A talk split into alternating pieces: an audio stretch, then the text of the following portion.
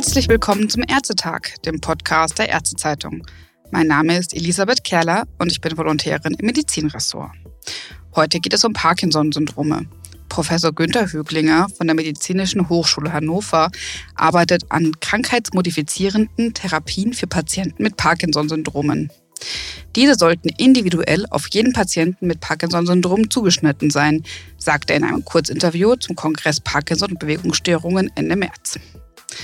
Günter Höglinger war Präsident dieses Kongresses und ist Vorstandsmitglied der Deutschen Gesellschaft für Parkinson und Bewegungsstörungen.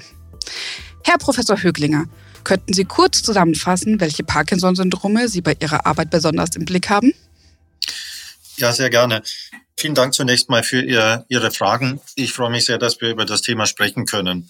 Parkinson-Syndrome sind zum ersten Mal vor ungefähr 200 Jahren von James Parkinson definiert worden. Er hat ein paar Personen aus seiner Nachbarschaft beobachtet mit Verlangsamung von Bewegungen, mit einer Muskelsteifheit und mit Haltungsveränderungen. Und dieses klinische Syndrom bezeichnen wir heutzutage immer noch nach dem Erstbeschreiber Parkinson-Syndrome. Die medizinischen Fachtermini sind Tremor, Rigor und Akinese, die das klinische Syndrom beschreiben. Es gibt eine Reihe von verschiedenen Erkrankungen, die zu einem Parkinson-Syndrom führen können. Am häufigsten beobachten wir die Parkinson-Erkrankung, den Morbus Parkinson. Bei dem beobachten wir typischerweise einen einseitigen Beginn und einen Ruhetremor. Dann gibt es auch Patienten, die haben eine ähnliche Erkrankung namens Demenz mit Lewy-Körperchen. Bei denen steht der Parkinson im Vordergrund, aber diese Patienten haben auch sehr früh eine Einschränkung der geistigen Leistungsfähigkeiten, also die Demenz. Dann gibt es die sogenannten atypischen Parkinson-Syndrome.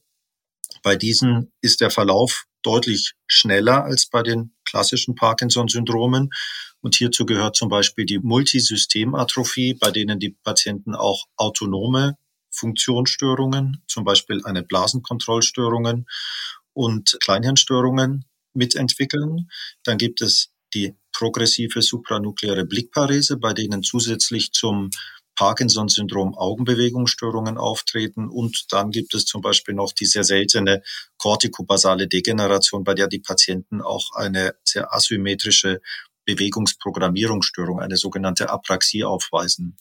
Neben diesen neurodegenerativen Erkrankungen versuchen wir in der Klinik am Anfang bei der Erstdiagnose immer noch die symptomatischen Ursachen für Parkinson-Syndrome auszuschließen. Also am häufigsten Neuroleptika, Normaldruckhydrocephalus, vaskuläres Parkinson-Syndrom, weil wir hier natürlich die Möglichkeiten zu einer ganz anderen, nämlich ursächlichen Therapie an Händen haben. Das verstehe ich sehr gut. Könnten Sie kurz erklären, wie man bei der Diagnostik zwischen dem klassischen Morbus Parkinson und den anderen Parkinson-Syndrom unterscheidet, die Sie jetzt aufgezählt haben? Ja, das machen wir vor allem klinisch. Da ist die Erfahrung von klinisch ausgebildeten, gut ausgebildeten Neurologen sehr wichtig. Wir gucken eben nach den Symptomen, die die Patienten aufweisen, die nicht mit einem Morbus Parkinson vereinbar sind. Beim Morbus Parkinson erleben wir zusätzlich zu den klassischen motorischen Symptomen diese sehr typischen nicht motorischen Probleme wie die Riechstörung, die äh, chronische Konstipation, die REM-Schlafverhaltensstörung. Und bei den atypischen Parkinson-Syndromen suchen wir insbesondere nach der Demenz, nach den autonomen Funktionsstörungen, nach den Augenbewegungsstörungen, nach der Apraxie. Wenn wir hier einen Verdacht auf Vorliegen eines atypischen, nicht idiopathischen Parkinson-Syndroms haben, dann machen wir typischerweise noch Zusatzuntersuchungen.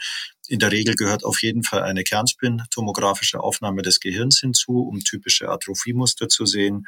Und modernerweise gibt es so ein bisschen noch experimentelle Untersuchungen, mit denen wir auch die Aggregationsneigung der zugrunde liegenden Proteine beispielsweise untersuchen. Was für Proteine sind es zum Beispiel? Man teilt die Parkinson-Syndrome in zwei große Gruppen. Da gibt es einmal das Protein Alpha-Synuklein, dessen Aggregation zu den Synukleinopatien führt.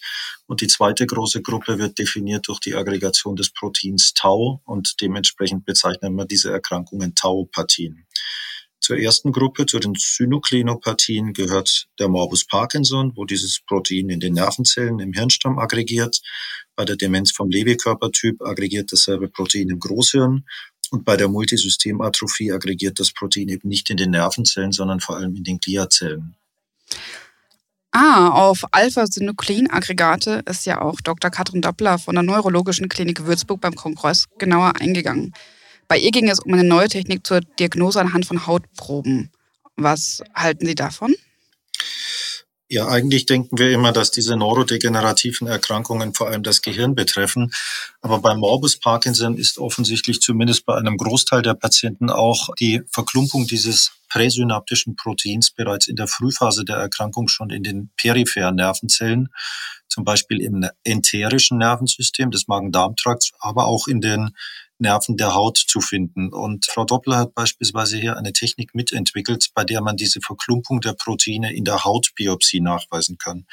Das wird mehr und mehr reproduziert von unterschiedlichen Labors, setzt eine kleine Hautbiopsie zur Diagnostik voraus und der nächste Schritt geht in dieser Entwicklung in die Richtung, nicht nur immunhistochemisch diese verklumpten Proteine nachzuweisen, sondern mit sogenannten Aggregationsassays, die wir als RT-Quick-Assays bezeichnen, auch diese Verklumpungsneigung des Proteins in der Hautbiopsie nachzuweisen. Das ist eine spannende Entwicklung und ich gehe davon aus, dass wir in nicht allzu langer Zukunft tatsächlich diese Information als wesentlichen Baustein für die objektive biomarkergestützte Diagnostik von Parkinson-Syndromen einsetzen werden. Das ist ja sehr spannend. Also gibt es denn noch weitere Ansätze neben dieser Hautdiagnostik, mit der man diese Aggregate von Alpha-Synuklein gut finden würde? Wäre das vielleicht an anderen Biomaterialien auch denkbar? Ja, die Haut hat natürlich den Vorteil, dass sie relativ leicht zugänglich ist, weil sie eben an der Oberfläche des Körpers liegt.